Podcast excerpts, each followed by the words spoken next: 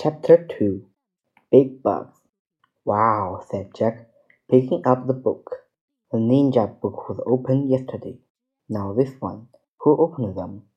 Jack closed the book and looked at the cover. It showed a picture for the green forest. The trees were very tall and close together. On the cover was book, The Rainforest. Oh, wow, said Jack. Oh, no, said Annie. I wish we could go there, he said. The wind began to blow. Squeak! Stay here, Peanut, said Annie as she put the mouse in her pocket. The wind picked up. The tree house was starting to spin. Jack squeezed his eyes shut. The wind was whistling now. The tree house was spinning faster and faster. Then everything was still. Absolutely still. Wind spoke across the silence. Screech! Buzz! Trip, trip! Chapter 3 Yucks! Jack opened his eyes. The air was hot and steamy. It looked like we landed in some bush. She peeking out of the treehouse window. Peanut was peeking out of Annie's pocket. Jack peeked out of the treehouse too. They had landed in a sea of shiny green leaves. Outside were the flowers, bright butterflies and birds, just as in a hook. That's strange, said Jack. I wondered why we didn't land in a tree, the way we always do. I don't know, said Jack. But let's hurry and find the thing for Morgan, so we can get back home before we meet any big bugs.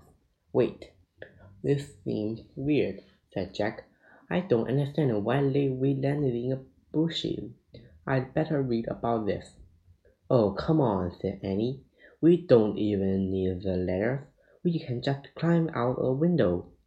Annie put peanuts in her book. She stuck one leg out of window. Wait, Jack grabbed Annie's other leg. She read, The rainforest is the three layers. Six treetops often over 150 feet tall. In the air, make up the top layer. This called the forest canopy. Below the canopy is the understory then the forest floor. "Get back in here!" Cried Jack. "We are probably more than 150 feet above the ground, in the forest canopy." "Yikes!" said Annie. She slipped back into the tree house. "We have no use the ladder," said Jack. He got on his hands and like knees. He moved leaves away from the hole in the floor. He looked down. The ladder seemed to fall between the branches of a giant tree, but Jack couldn't see this beyond that. "I can't tell what's down there," he said. "Be careful."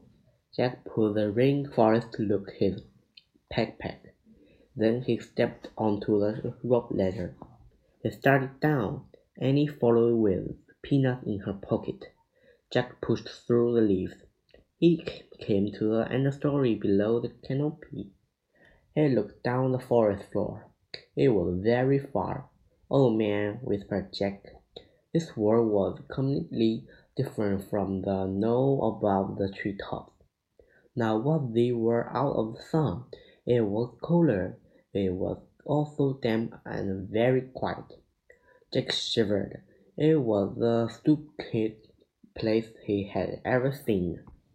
Chapter 4 Millions of them. Jack didn't move. He kept staring down at the forest floor. What's wrong? Annie called from above. Jack didn't answer. You don't see any giant spider, do you? Annie said. Well, no. Jack looked deep breath. We have no keeping going, he thought. We found to the special thing for Morgan. No spiders, Nothing scary, Jack called, and he started down the ladder again. Jack and Annie climbed down through the understory. Finally, they stepped onto the forest floor. Only a few rays of sunlight slanted through the gloom. The trees were very, very tall and very wide. Vines and moss were hanging everywhere. The ground was covered with dead leaves. "Before we do anything I'd better check the book," said Jack. He pulled out of the Rainforest book. He found a picture of dark wood under the tree top. He read: "In the forest many living creatures beyond with their sundowning. This is called camouflage." "Oh, man," said Jack. He closed the book and looked around. "There's tons of the creatures down here. We can see them." "Really?" whispered Annie. She and Jack peered around at the quiet forest. Jack felt using eye watching them. "Let's hurry and find the special thing," whispered Annie. "How will we know when we find it?" Jack said. "I think we just know," said Annie. She headed for the gloom. Jack followed. They crept between the huge tree and past heavy vines. Annie stopped. "Wait, what's this? What's that? Listen and we're found." Jack listened. He heard a cracking sound.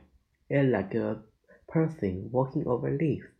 Jack looked around. He didn't see anyone, but the sound got louder. What is that animal? Giant bug? One that had never been named? Just then the silence from forest came alive. Bird looked off the, to the air. Frog hopped over the leaves. Lizard ran up the tree trunk. The weird noise grew louder and louder. Maybe the book is explained it, said Jack. He opened the book. He found a picture of different animals running together. He read, When the animals hear a cracking sound, they fled and panic. The sound means that three three million flesh-eating army ants were marching through the dead leaves. "It's army ants!" cried Jack. "Millions of them!" "Where?" cried Annie.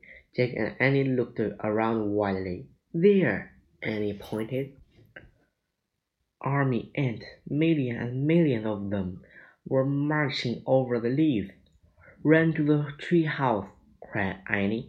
"Where is it?" said Jack, whirling around. All the trees looked the same. Where was the rope ladder? "Just run!" cried Annie. Jack and Annie looked off. They ran over the dead leaves. They ran between the wide tree trunks. They ran past the hanging vines and mosses. They climbed over thick roots. Jack saw a clearing ahead. It was filled with sunlight. "That way!" he cried. Jack and Annie hurried toward the light. They pushed their way through the brush. The burst on the bank of the river. They started at the slow-moving brown water. "Do you think the ant will come this way?" Annie said, panting. "I don't know," said Jack, "but if we made a few feet into the river we're safe. The ant won't go to the water. Come on." "Look!" said Annie. She pointed a big, long rocking at the edge of the river. The side of the log was stuck out. "It looked like a canoe," said Jack. He listened to the cracking sound in the distance. "Let's get in, quick!" Jack moved the book into his backpack. Then he and Annie carefully climbed into the dug out log. Annie leaned out of it. She pushed away from the bank with her hands. "Wait!" said Jack. "We don't have any paddles." "Oops!" said Annie. The canoe started moving slowly down the muddy river. Chapter 5 Pretty Fish Squeak! Annie patted the little mouse in the pocket. "It's okay, Peanut. Ants can't get us in the river. We're safe," she said. "Maybe safe from the ants," said Jack. "But where's this canoe going?" Jack and Annie started in a river. Branches spread over the water. Venus and Moses hung around those of them. We'd better look at this, said Jack. He pulled the rainforest book out of his backpack and flipped through it. Soon he found a picture of a river. He read, The Amazon river stretches over four million miles from the Mountain of Pearls across Brazil to the Australian Ocean. The river based content over half to the rainforest in the world. Jack looked at Annie. We're on the Amazon river, he said. It's more than four thousand miles long. Wow, Annie whispered. She looked at the river. She chewed her hand through the water. I have to make some notes, Jack said. He put his notebook out of his pack. He wrote, Amazon rainforest is. Jack, look at the, the pretty fish with those teeth, said Annie. What? Jack glanced up from her writing. Annie was pointing at some blue fish swimming near the boat. The fish had a red blinks and rosin sharp teeth. Watch it, cried Jack. Those aren't pretty fish. They're piranhas. They you eat anything, even people. Yikes, whispered Annie. We'd better get back on shore, said Jack, putting the note in the backpack. How? said Annie. We can't go in the water now, and we don't have any paddles. Jack tried to stay calm. We need a plan, he said. Jack started at the river. The canoe would soon float under the vines. I'll grab the vine, said Jack, and pull out of the shore. Good idea, said Annie. As they glided under the branches, Jack stood up. The canoe rocked. He nearly fell out. Balance the canoe, said Jack. Annie leaned on the side. Jack reached. He missed. The canoe flew under the more branches. Jack reached out of the other thick vine. He grabbed it. It was cold and scaly. It wiggled and jerked. Ah! Jack screamed and fell back into the canoe. Its vine end was alive. It was a long green snake. The snake fell from the tree. It splashed into the water and swam away. Oh man, said Jack. He and Annie started in horn at each other. What now? said Annie, making a face. Well, Jack looked at the river. There were no vines up ahead, but there was a big branch floating on the water. Grab that branch near you, said Jack. Maybe we can use it from paddle. The canoe floated closer in the branch. Annie reached for it. Suddenly, the branch rose into the air. It was a crocodile. Help! screamed Annie, and she fell back in the canoe. The crocodile opened and closed his huge, long jaws. Then it moved past the canoe and swam on the river. Oh man, whispered Jack. A screeching sound leapt the air. Jack and Annie jumped. Help! said Jack. He expected to see another terrible creature, but all he saw was a small brown monkey hanging by its tail from the tree. Chapter 6 Monkey Trouble Squeak, squeak! Peanut poked her head out from Annie's pocket. She seemed to be yelling at the monkey. Don't worry, Peanut, said Annie. He's just a little monkey. He won't hurt us. But suddenly the monkey grabbed a big red fruit hanging from the tree. He hurled it at the canoe. Watch it! shouted Jack. The fruit fell into the water with a splash. The monkey screeched over even louder. He grabbed another fruit. Don't worry thing at us, shouted Annie, but the monkey hurled a red fruit right at them. Jack and Annie ducked again, and then the fruit splashed into the water. Stop that! Annie shouted, but the monkey only waved his arm and screeched again. Oh, brother, said Jack, I don't believe this. The monkey grabbed the fruit and hurled at Jack and Annie. It landed inside the canoe with a thump. Annie grabbed the fruit. He stood up and threw it back at the monkey. She missed the canoe rock. Annie almost fell out. The monkey screeched even louder. Go away! Annie shouted. You are the meanest thing in the world. Monkey stopped screeching. He looked at Annie. Then he swung away into the forest. I think I hurt his feelings, said Annie. Who cares? said Jack. He shouldn't throw things. Oh, oh, said Annie. A rain now. What? Jack looked up. A raindrop hit him in the eye. Oh no, I don't believe this, Jack said. What you expect? said Annie. It's the rainforest.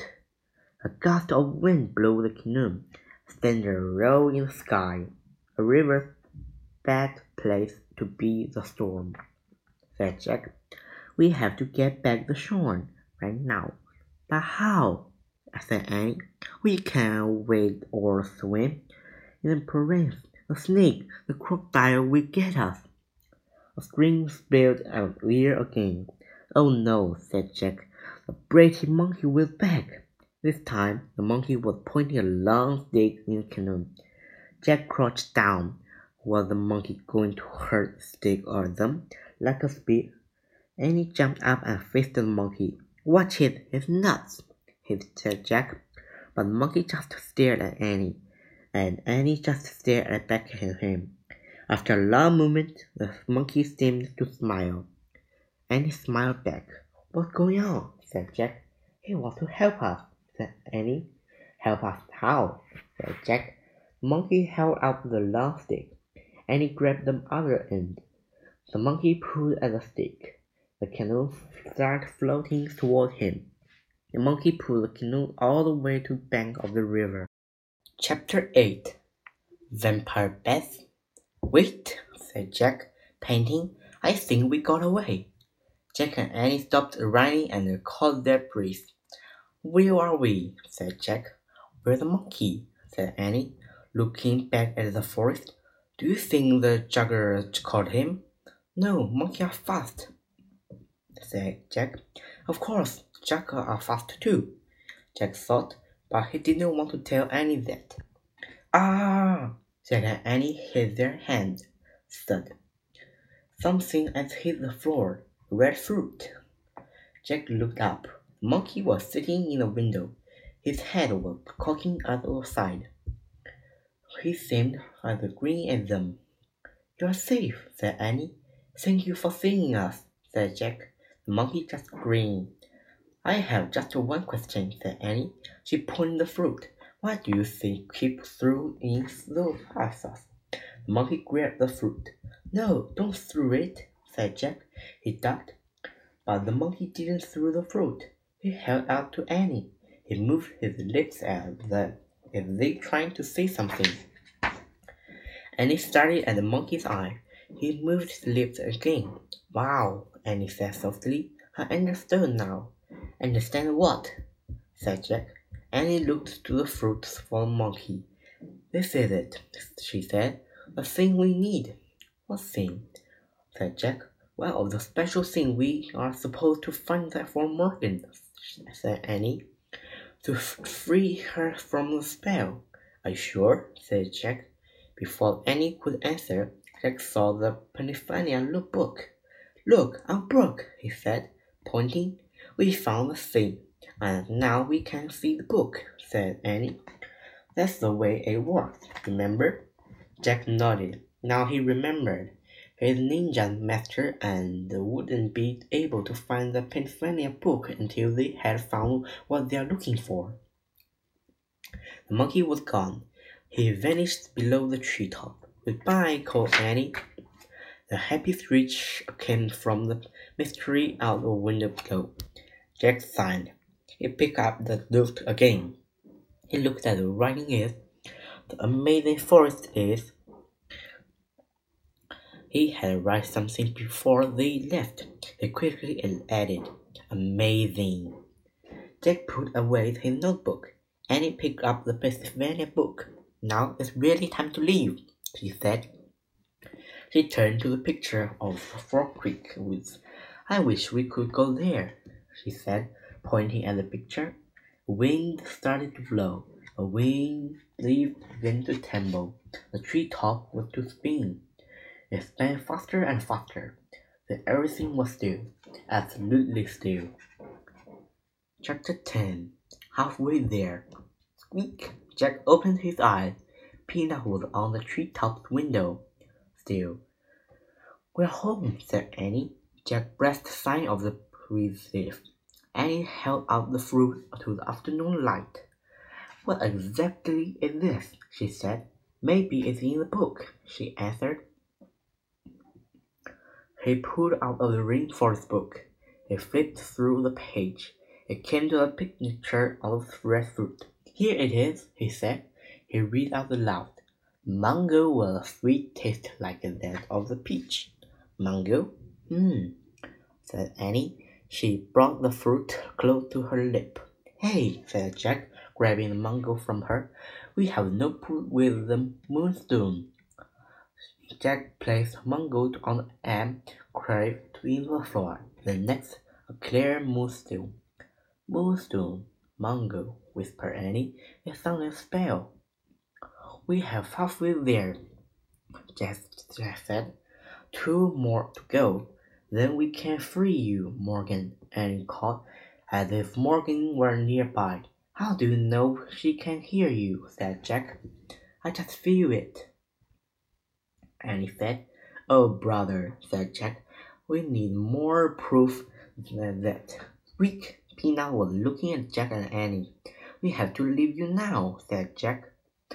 Squeak! Can we take her to us? said Annie. No, said Jack.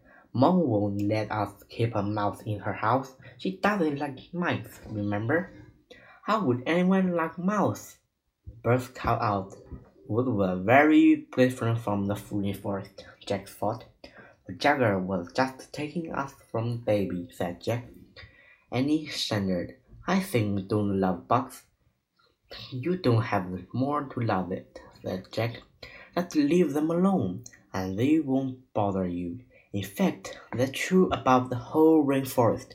Jack thought everyone should just leave it all alone. Who cares if you the bugs don't have names? He said thoughtfully. They know who they are.